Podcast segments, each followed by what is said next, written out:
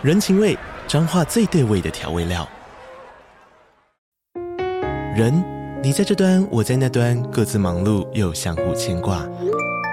情，街角的吵杂声传递温暖与思念。味，是从每一个转角飘出的乡愁。这里是彰化县政府 Pocket 节目《彰化早咖》，我是主持人内克。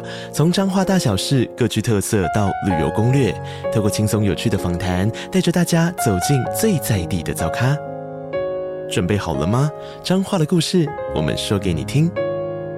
以上为彰化县政府广告。我觉得这有点尴尬，是那种很会做巧事情的人，他会怕怕会被很多的同事甚至长官依赖，但是很会讲事情，现场被我处理掉了，但是你没有逮捕任何人，没有开任何罚单，这样的话你就是没有绩效啊。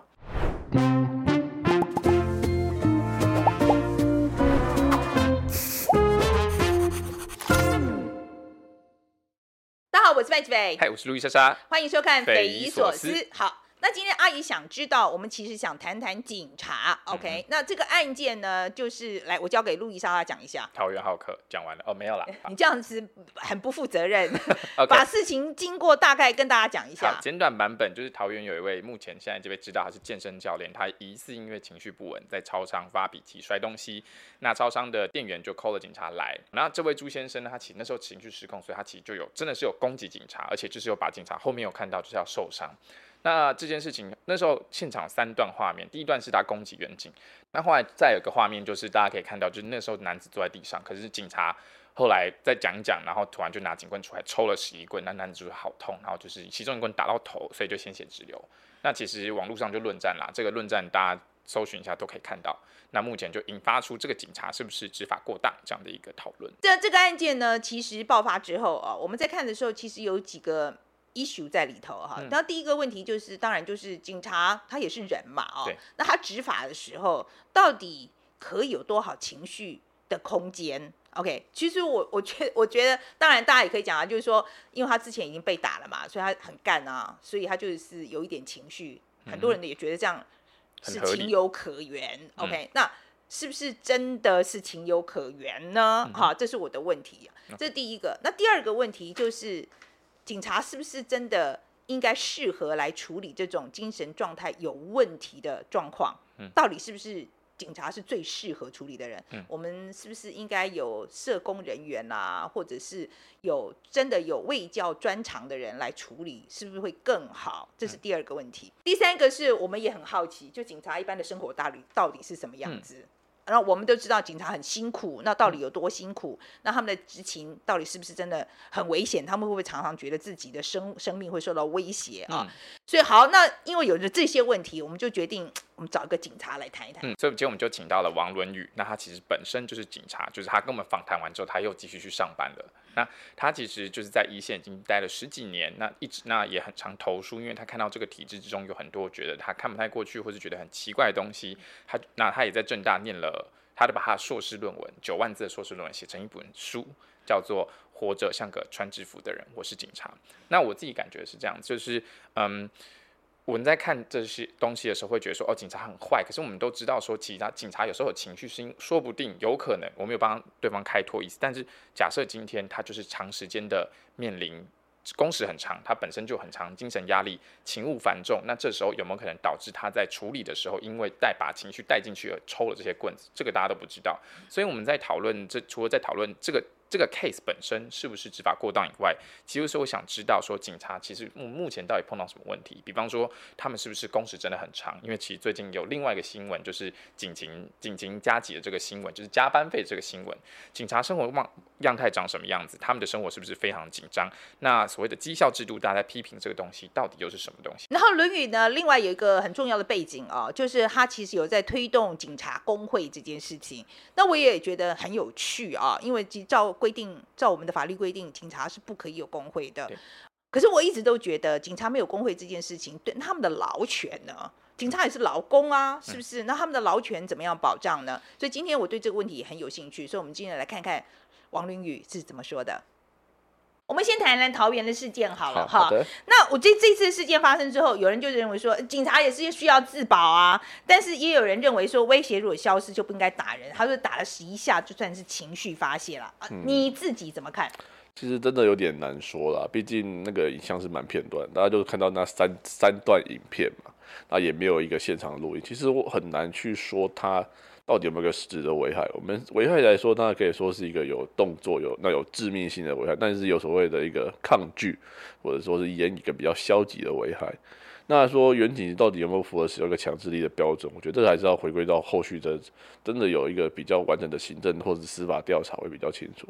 但是也就是如您所说的，那大原则上有要要必须有一个使用的一个动机，有一个危害发生，才能使用这个强制力去压制。那如果危害已经消失了，那当然就不能使用强制力，这个原则是很重要的。毕竟警察使用强制力，他的目的是为了去防止危害，呃，对，他就必须要依依依循这个原则去操作。这一次桃园发生的事情，在警察内部有没有争议呢？还是大家看法差不多？其实像我自己去会去观察一些社群的讨论啊，真的是非常分歧啊。但是那个很难说是你说社群分很分歧，是指警察的社群？对，警察内部的社群讨论这件事情。当然，就算我自己在职场周围同事也讨论这个事情，大家其实我只是我，但我觉得多数来讲都是可以去很能够去探讨说，这是要去理性看待的这个事件。当然，这个多大多数来讲，它不是说可能是因为年龄或是关节之间的区分，它是一个比较说是有没有去有过这样的一个执法的概念，那有没有相应的这种。现场经验够多的人，他们可能就会有去做认为认为说，我需要更理性的判断这件事情。呃，但是当然可能我们先讲一讲好了。嗯、你说这个现场经验的多的人，他们通常怎么说？应该说，呃，他们会认为说那个事情，然后他他这个如果已经没有动作的话，那就直接逮捕啦，他就是这样的说法吧。那如果比较没有相关这种，可能还比较。年轻点就会有觉得说啊，我这样对对方这样子，他就是在抗拒我们的逮捕啊，那我们就是应该去做些什么动动作，就是一个要有作为这样的概念，在警察是很普遍的存在啦。好，那这一次我们就是讲到，就是说这个呃，我们这这位姓王的远景啊，他是对方坐在超商外面，然后还没有上铐，然后连打十一下动作，那你觉得啦哈，纯粹就法令来看哦，你觉得有没有符合报复性执法的定义？我会当嗯，我觉得报复性执法这个有一个主观上的要件，所以我很难说这样报复报复性执法。但是有没有违反法律的逾越，我觉得说是有争议的。主观上就是说他主观上必须要认定说我现在是在报复。对，因为有时蛮多例子，它是一个误解现场状况而使用的，那那就变成是不符合比例原则嘛。因为你说他可能当他认为当事人有反抗，但是他其实没有，那可能就是一个误想。但如果他今天是认为当事人有抗拒，但是他使用了过度的强制力，这就是逾越比例原则。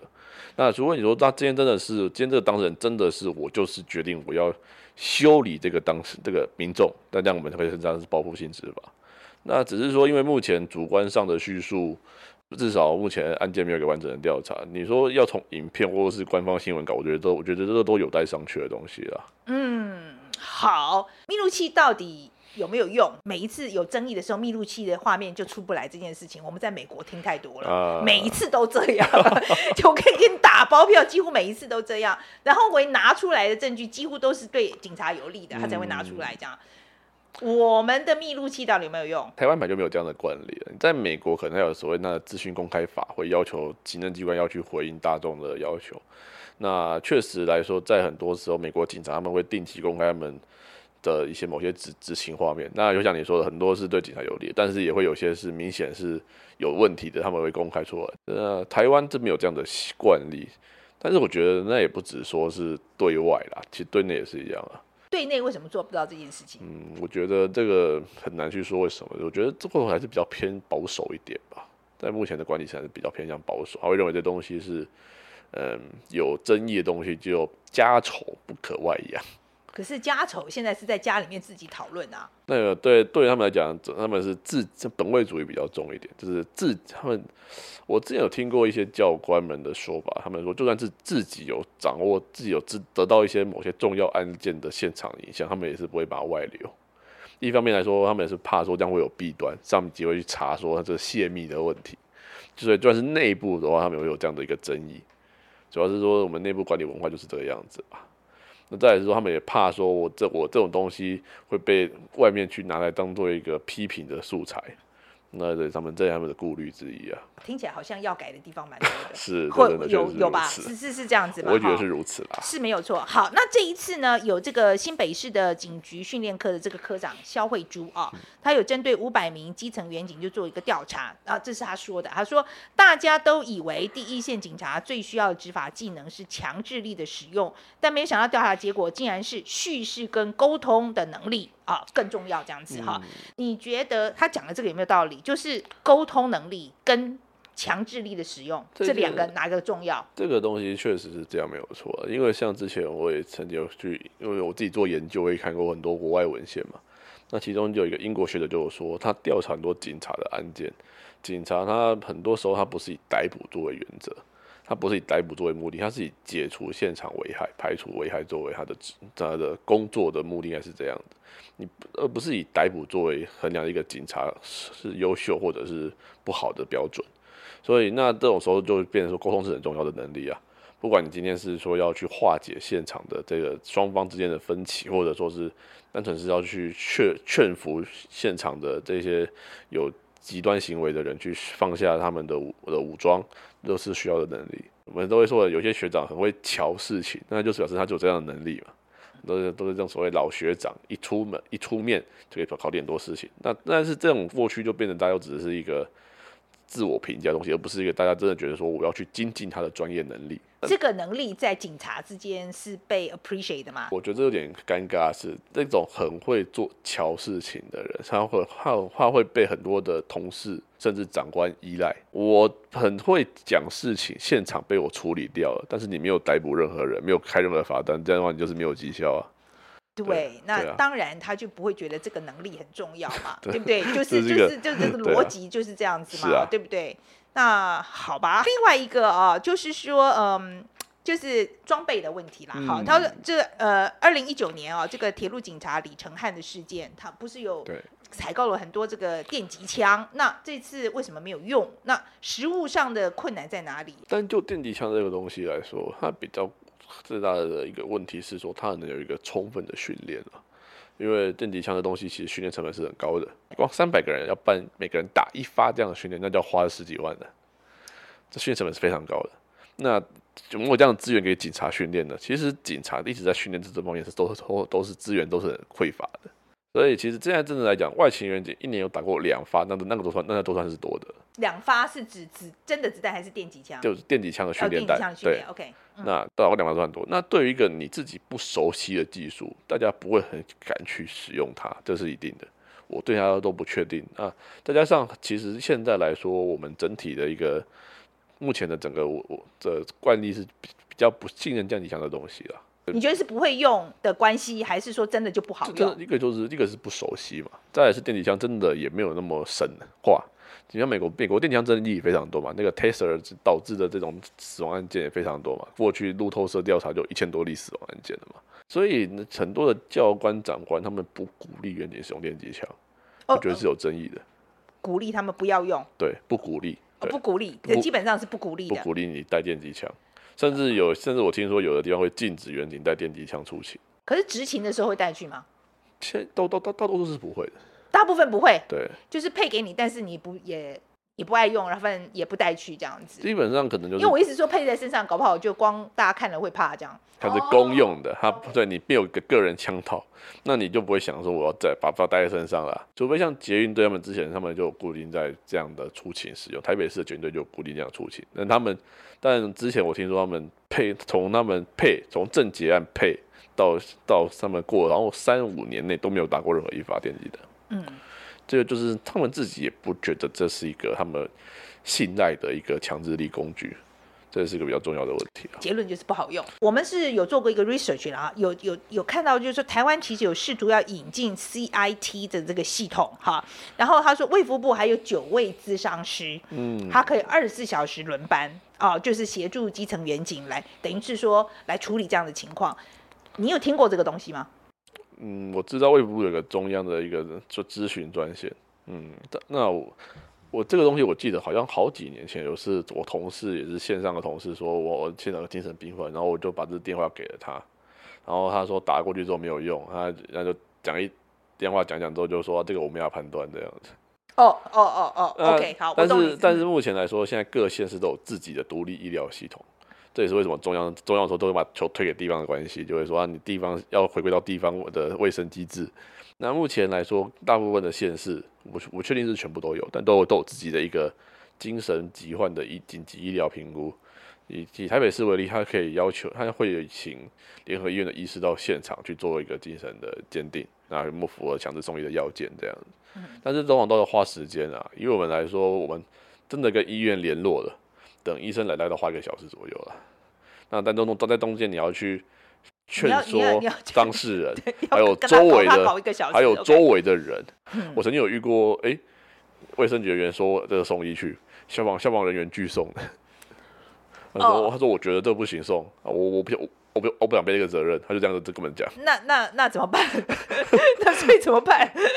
啊，最后最后最后我们就等医生到现场。那医生到现场之后，我们讲这现场他讲一讲。医生说：“好，我们这个送医去啊。”那消防员说：“好啊。”那但是变成家属开始阻挡，家属家家属家属不想送医院。这种精神疾患，他对家属来讲都是很大的负担啊。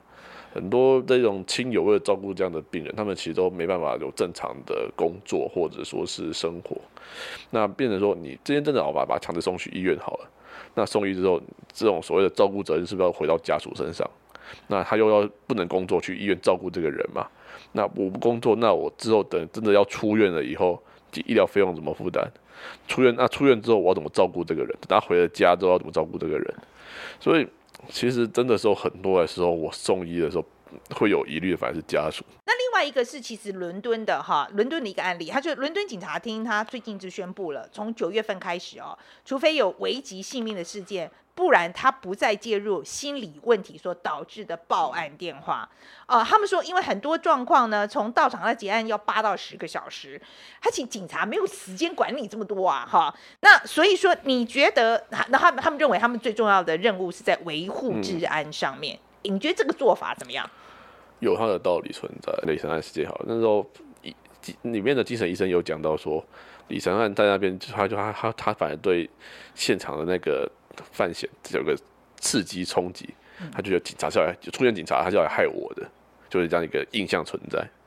所以之前他们就有，这之前也有去解释过这个，国外就有解释过这种到底有没有需要派警察到现场这样的争议。那如果我们有一个良好的一个社福机制，那也包括这种所谓的精神卫生的的体制建立起来，资源够丰富，那优优先让社工或者是咨咨商师，或甚至是精神科医生去做个现场介入是比较好的选项。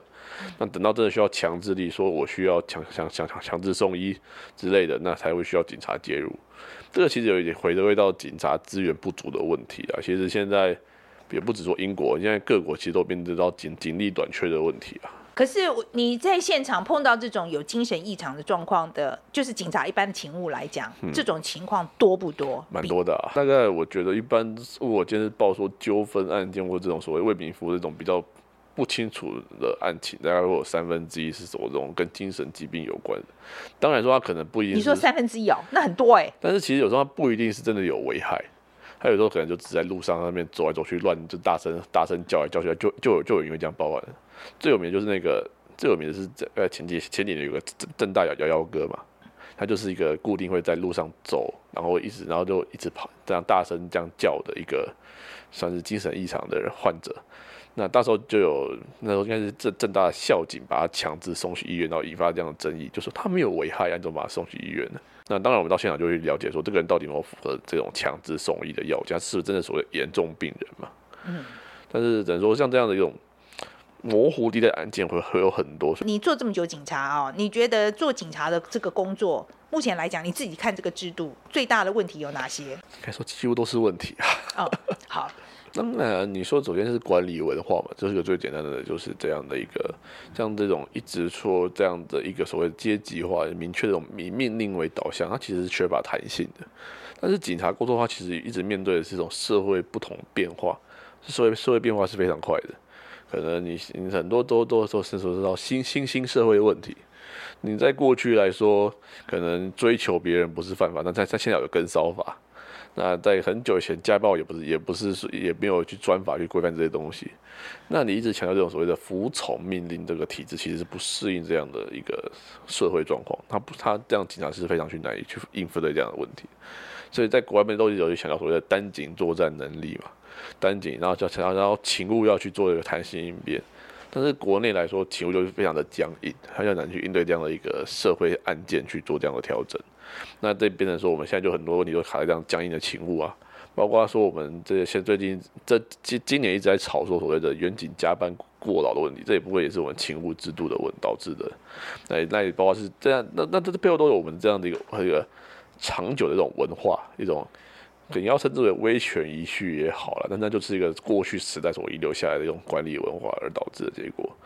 那这种那因为也因为这种不合时宜管理管理文化，它又产生一种绩效导向结果的这种管理，变成说，诶，因为我这样的一个僵化管理，那我要去做这样的平衡，我要有一个绩效产出来说服大家，我这样的管理是有作用的。那就变成说，那大家就就去拼命的去抓绩效。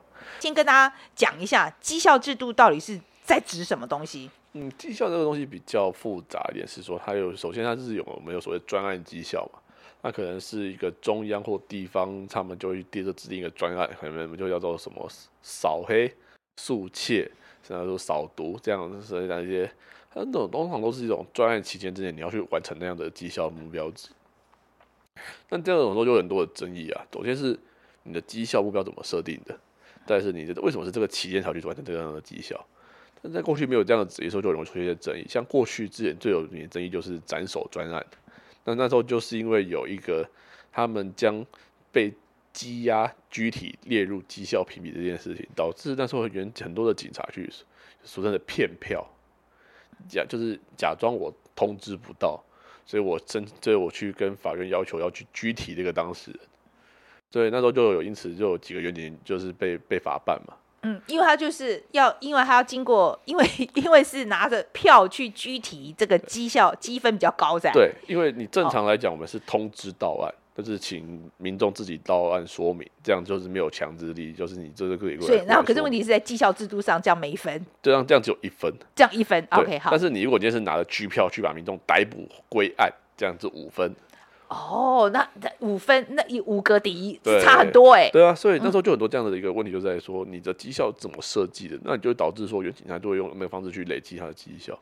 这也是为什么很多学者批评说，这种绩效目标会导致变成这种像业务员一样去冲绩效、冲分数。那那你当中的话，就会影响到他的执法的品质。我当然觉得绩效制度是有很多问题啦，可是我另外一方面我也要问啊，那那警察 KPI 要怎么算呢？这个其实蛮诡异的，很多时候我们就变成说，那就是依照人数去算了。你单位有三十个人，那那也一年要抓刷刷三十件酒家这样子。很多很多很多很多地方是这样规定的，就是啊，包括啊，另外有一种一种是前几年的平均值，前三年的平均值去规划说你今年要抓几件绩效。但是你这我听不大懂，你说就前几年怎么样？就是你可能你第一年抓了二十五件，然后去年抓了二十件。啊，然后在前年真的抓了三十件，那你今年要抓二十五件，因为是前三年的平均值。哦，那那万一你的管区犯罪率下降，那怎么办？那那表示你达不到目标值啊。可是问题是，你没有，不，这个这个有点，嗯，好好好好好，OK。这种情况其实蛮有趣的，像很多国外是没有所谓的 KPI 制度的，像美国警察刚刚有提过说，美国警察是没有所谓的绩效配额制的，那他们的考量和就是综合能力。他考核说这个远景他的适适任能力，他的包括他的可能平常公文出文书能力，还有他的一些装备技能，还有他一些他平常跟民众接触的一些案件记录，就好像综合能力是判断远景是不是适合升迁，而不是只是用积分高去做。不然你说，对我们现在有，我们现在你说冲积分冲很高，我们让你可以升为巡佐，但是你升了巡佐之后，这个人真的真的所谓的干部能力吗？他很会抓刑案，跟他适不适合当干部其实两件事情。那你这样的一个考核机制，真的有办法要求选出我们真的需要的人吗？另外一个问题是，吃案的情况到底严不严重？这是一个我我觉得很多人在抱怨这件事情，可是我不知道说这个这个你自己在第一天看有没有这个现象呢？我觉得这个也关系不到绩效，因为我们有个全班刑案破获率这样的一个评比，他会影响到说主管他。就会因为因为某些案件很不好破，而导致他会影响到他这个案件去接受程度，对，他会去施压基层员警，说他希望你不要去受理某些案件。哦，真的会？之前是有过的样子。之前过有过，那现在这个已经没有了吗？我觉得是比以前好好多，但是有些情况下，他可能变成说，他会对某些案件会有压力嘛。你说可能有些被列管案件会有压力，像你说像诈欺案啊，有些暴力犯罪，他们都有所谓的这种侦查压力存在。那上级就会要求你要去做一个妥适处理吧，他就这样子跟大家就这样跟跟你说。现在因为这种绩效制度，它会变成说。派出所所长他会要求员警要破获案件，就是受理之后你要破获案件，这样其实那变成说远警他会选择性的去思考这个案件我能够破吗？破不了的话，那我该那我能受理吗？这种情况下其实真的是，我会觉得说这是一个制度设计的问题。如果你把这样责任全部归在归在所谓的外勤员警身上的话，他就自然就变成说他会。担心他自己会想到他的情况，而去隐匿这样的情形会发生。你觉得一般远景对于法律上的了解有没有很透彻？应该是没有。对，OK。因为毕竟这不是大家在乎的东西，我只能说，就像之前有一个例子，也是桃园，他们有的是违法执勤，那是违法搜索，然后他那时候法官就直接当庭就在判决书里面指责远景的违法。违法行为，然后法，然后，然后就原警就直接法官说：“对我，我没有去精进我的法律常识，因为他不是不是工作必要的东西。”他觉得不是吗？我我真的觉得这个事情对我来讲有一点冲击很大的原因，是因为警察对我们来讲就是执法的人，嗯，可是他不懂法，应该说不会不懂法，Okay. 他会懂得某些法律的构成要件。对，我知道你闯红灯了，因为你符合闯红灯的构成要件，那你符合毒品。因为你有毒品，那你在携带五公克以上是违法，这件事情是有的。但是你说是一个法律的原则性的话，那时候是，例如说你说所谓的诚实信用原则也好，比例原则也好，这种一种比较偏向一种法学理概念或者说总则东西，其实远景是没有那么熟悉，员警是没有那么去做了解。他们变成是一个远景，远景懂的法是一个很实用导向的法，我要把法应用在我的工作上。然后去争取那些符合我绩效定义的法那些法律，这之前我们都开玩笑说，哎，你交通法规这么多条，你不用懂那么多，你只要知道五十三条闯红灯，四十八条那个未一号志，这都是重点取缔项目，只要这些就好，其他的法条其实不用懂。嗯，但是说我们刚毕业，大家就这样开玩笑，就讲这样的东西。那你刚刚讲到那个过劳。跟我们讲讲警察很忙很累这件事情，是不是一个很普遍的现象？当然，这是一个主要首首先是工时嘛，工时它就是个长工时制度。目前来说，我们比如说是执行十二小时，你就是今天上完十二小时之后，你会休息一个可能八小时、十小时，那再再再再起来去上十二小时的班，它就是固定。那你们一个礼拜有没有规定说要上几天？就上要上几个时？原则上是周休二日嘛，就是上午休二这样子的方式去做这样轮班。那因为是轮班制，所以不一定，有可能你也可能会做五或做六，不一定。那可能就是那你这样子就一周大概做一一周大概就工时大概就是六六十小时去算吧。所以说一个礼拜至少要给你二十小时的加班了。对啊，对不对？对啊。好，所以说你说之前他说本来从一百小时减到八十小时的时候，大家要抱怨很多，为什么？一个是说你工作内容本身没有减少，那变成说很多人，那我我既有的人力还是不足，我既有的公司有力本就是没有负荷，但你要要我减少这个排班不可能，变成那变怎么办？我只能上黑班了。你来上班，但但是你没有签出，就是这样子啊。你来上班没有签出，意思就是说你这个是没有薪水的。对，你来你来当义警的，对你来做就是工时黑数啦。嗯，然后再来是他，你可不可以说你我你你已经超时了，我不要做？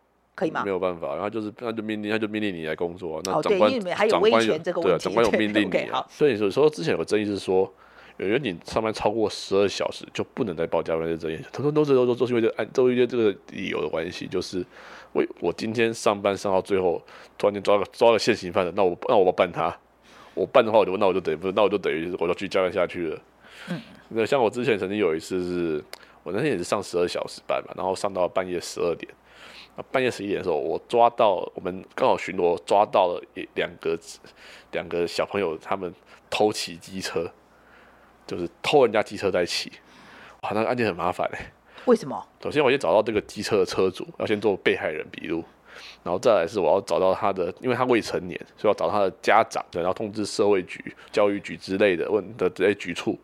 我那天我那天晚上说十二点，我原本要下班是在十二点，但是我把案件办完，你把这个小朋友带到少年法院，也是也是隔天中午。哇，所以听起来已经是一个很小的事情嘞，对，就已经要搞这样子了，对，就一直到隔天中午十二点。但是你是觉得我是要下班睡觉了？没有，没有，我四点要上班。哦，下午四点要上班，因为很辛苦，因为我们因为我们有规定说每天你要上班八小时嘛，每天都每天要上班八小时。啊，我班都排好给你了，你就是要上完。那你的上十二小时的勤务都是算好的，精算过每个人力，就是十二小时才能够符合你这个上班的需求。那你今天跟跟跟长官说啊，我前一天上班很晚，我想要休息，那你勤你的勤务谁要来上？对啊，没有人啊，所以你人人人继续上下去啊。我觉得基层远景真的，我觉得大家的呃真的很辛苦哎、我说实在，那你觉得为什么大家就干脆不转行呢？嗯，我觉得很多时候是对于这种外部资讯的不充分吧。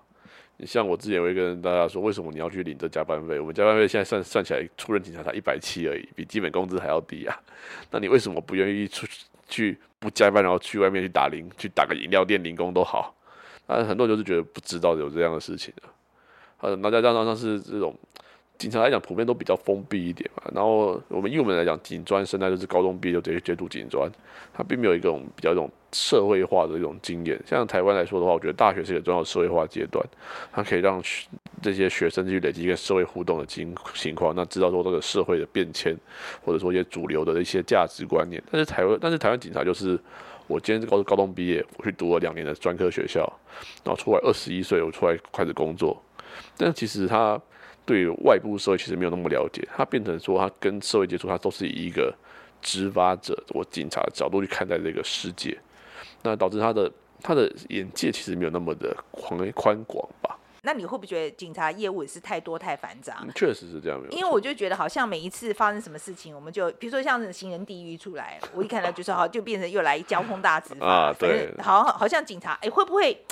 动不动就被警察被当去拿去变成便宜劳力，这一点之前很多的一些行政管理学者都讨论过。警察警察太多短期专案了，但这种短期专案在我们这种管理学，它就认知上这是一个无效的东西，它是符合某些政治宣传需要，但是它其实对于管理或对于长远的这种社会社议题是没有帮助的。像之前之前就会说，哎，因为某些地方有枪击发生，那叫要扫黑嘛。那扫黑怎么扫黑？在这边一直编排扩大临检，但其实就很吊诡的情况是，扩大临检东西就跟扫黑它并并并并并并没有直接关联性啊。你去你去临检好乐迪，跟要去扫除黑帮，它并没有关，它并没有直接关联的。结果你反而把那些可以用来去扫除黑帮去这种侦查人力派去了好乐迪临检，那这样的那真的真的有达到你的目的吗？还是你按照就就只是变成一个作秀师的勤务反应？那变成说，你增加了远景的勤务负荷，增加了各种劳动力的支出，但是你本身没有达到它的效益。我我知道你曾经想要组过工会，对不对？啊、嗯，对。对，然后发生了什么事？也没有说啊，就还还继续努力中而已啊。嗯，为为什么组工会那么困难？主要是目前现在是工会法是禁止公务员组工会啊，这是最基本都是法律上就直接限制的问题。那再来是目前我，我们法律规定警察不可以组工会，就不是不是警察，是全公务人员都不能组工会。OK，好，所以就你们是属于不能组工会那一对。OK，好，所以法律上就规定你们不能组工会。对，没错。好，那那就基基本上没什么好讲的啦，但是就等修法、啊。但修法是一个情，修法修法是一个情况。那我觉得另外情况是说，有没有那样的一个概念？因为我因为其实工会就是一个人权嘛。有没有那个人权价值的观念存在于这个群体当中？那以现在来讲，我觉得这还有需要很长的一段时间的教育，让这些现在在这个文化当中的警察真正认知到人权的价值，以及他这种劳动权的真谛，要么愿意为了自己自己去争取权利。不然你说工会，可当工会工会当然重要，但是它没办法发发挥它的价值。像其实现在台湾普遍来讲，现在劳劳权运动其实都一直都不是非常的普遍嘛。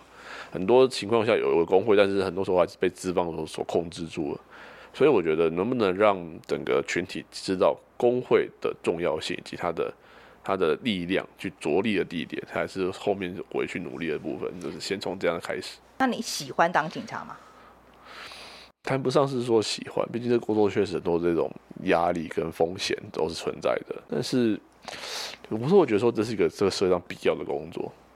你说像之前，呃，弗洛伊德案之后，美国他们有所谓的废警运动啊，但是吵了两年多，他们还是很多警察都还是继续维持的预那个警察预算也也继续增加。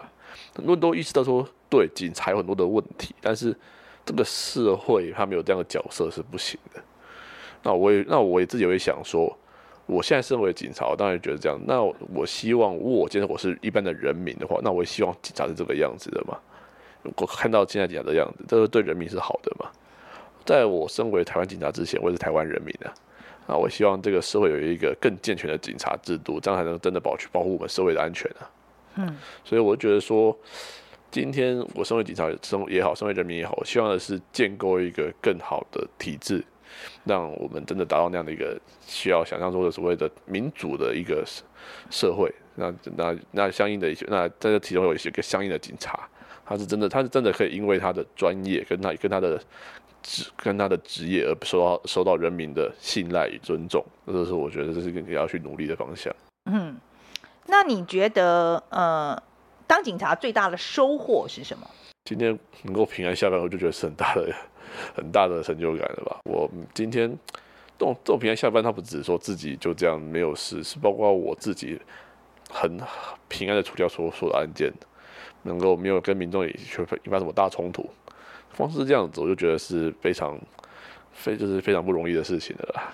对我自己来讲，我觉得就是平安的度过今天，然后还能够继续做自己想做的事情，去推广自己想推广的东西，这样子。嗯。你你可不可以讲讲，你有真的就在执行的时候，有没有真的让你觉得那个时候我真的觉得我有生命危险？有没有到生命危险这件事情，可能还没有到那种强烈，但是是对自己安全有风险，确实是会有的。你说那种被车车子车子朝你冲过来这样子有啊，或者说是那种被那种去处理陈康的时候那个。抗议的民众就这样把你往把你往拒马推啊，这样子那种都都是会有一种哇，现在很危险的这样情况啊，或者说里面这个精精神暴力、精神异常的人，他开始掐你，开始抓住你的衣领，你会觉得现在我是不是该做什么事情了？这样都都有这样的一个顾想法。那你说我现在我现在该拿出我的强制力攻的警警械了？那我现在真的是符合现在警械使用警械使用的要求了？但是很多很多那种判断都判断都是在一瞬间。的情况，你所以有时候我就觉得说要去批评远景很容易啊，但是我希望是说你要去批评之前能够对他有更多的了解，知道目前警察的状况是什么样的情况，那我就觉得这样都是这都是可以去做讨论的。嗯，那真的去理解的情况之后，你才能去做这个比较中客客观的描述，而不是说只是被情绪性说警察好可怜，警察好可恶这样子很二元论的这种情绪性发言。我就之前我就觉得说，对很多人很关心警察遇到的情况哦，对那个警察被殉职了，啊，警察在这之程中又有争议了，但是这些人他们有没有去了解警察在其中遇到什么困境？为什么我会变成这样？为什么警察会遇到这种事情？所以我就我自己的话，我自己把自己放在说，我希望可以去做一个社会沟通的角色，我希望让警察理解人民。这个社会上的的这些目前重视的东西，那同时我也希望让社会大众去了解警察内部的一些状况怎么样子。你预计你会做警察再做多久？嗯，做到我没办法做为止吧。就做到我达到我想要的一个理想的境界。我希望能够真的让你理想境界是什么？就是真的能够让警察有一个比较所谓民主化的一个警察存在。那你说工会也好啦，或者说是管理文化的改革，这个警察文化的整个，或者说政府愿意投入更多资源在这个警察的发展上面也好，希望达到那样的理想。那包括不管是整个制度面都变得更完善。那我那到那个时候可能就会觉得说，那我的工作已经结束了这样子，那我就可以可以安心的离开这个圈子，去追寻自己想要的一些目标这样的想法。好啦，希望你会看到，希望你会做到 啊！是，谢谢。OK，谢谢。好，路易莎莎，今天你先讲 take away 好了。他今天有一句话，其实我蛮印象，就是警察很像是政府的便宜劳力，就是食安也是政，也食安也是啊，抓猪肉也是啊，这些所有东西都是叫警察去弄，然后治安不好，我觉得就是一个他们勤务真的好多。对，然后呃，重点是，我觉得这是一件事情，勤务多又复杂就算了。那第二件事情是，他还要去面对很多有时候是精神障碍的这个精神状有状况的这个东西，其实真的是蛮为难的。你可以看到他在一个 case 里面，他又又要跟卫生局又要跟消防局协调，然后还要在那边等，然后医生还要就是这个东西很复杂，那就牵涉到一件事情，警察现在在执法的时候碰到是这么多的状况。那你其实这个沟通能力很重要，可是我们有时候比较常看到是哦，强大家好像对于就恐社会对警察想象是你要很有强制力，你要很会很敢用枪，或是你要很好像你很会抓就很厉害，对你很你很勇武，这个我觉得跟其实现在他们实际上碰到的这个。实际上碰到的状况其实有落差的，而且对啊，他讲的那一句我真的听起来真的很冲击很大哎。他说很会瞧的这一种警察，其实应该是很受欢迎，对不对？对。但是绩效上面 那是零分，我就觉得，我觉得这个明明这个沟通能力很好的警察，可是他是不受重视啊。对啊，我觉得这样子其实就是蛮惨的，就是这是一个我其实这才是他需要的东西。那其实这就讲到他教育上的养成，那就是。警察教育上有没有在跟到？因为其实我们之前在受就是警察训练的时候也是一样，就非常军事化。可是这个东西真的是你日常碰到、日常碰到状况里面你可以用到的这个技能嘛？其实我觉得这个这个需要思考一下。就是如果说当我们有看到它里面有讲到好的方向，那我觉得大家应该是要 push，就是警察也是一个。不是万能的人，那这就讲到第二件事情，就是警察的工时怎么可以这么长？他目前就有可能是勤十二休八，而且这个十二你有听到，他十一点要下班就办完案子，已经隔天已经他其实连续执勤二十四个小时，这东西真的很夸张。而且他只能休息四个小时，又要回来上班呢。对啊，因为他本来是休息十六个小时，他办了十二个小时，所以就是这个东西，我觉得真的是需要大家嗯一起要一起去推动。哎呀，那我自己也是，我说实在，对于这个今天哦，这个最大的收获可能还是警察的养成啦。对我来讲，因为他跟我讲到说，警察执法，但是很多警察不懂法这件事情，我实在听了以后真的觉得很 shock。因为太多东西要学了啦。对我，我理我理解，我理解。可是我我也觉得，好像我觉得我们的警察教育里面这一点，可能真的是要多加强了哈。另外一个是，我觉得他在讲到那个。警察的这个 KPI 的计算，那个绩效制度的时候，我真的觉得这个制度实在太荒唐了。你说平均值吗？对啊，那个平平均值那个东西真实在太荒唐了。因为我你怎么可以是用前面三年的平均值，然后就说你今年要达到这个目标？因为这个案件不是越少越好吗？我之前在做资料收集的时候还看到，就是有他们在抓酒驾的时候有要求说，如果你没有抓到百分之百的话，那你分局要被惩处。对啊，然后我就觉得这个就是说很多东西不是。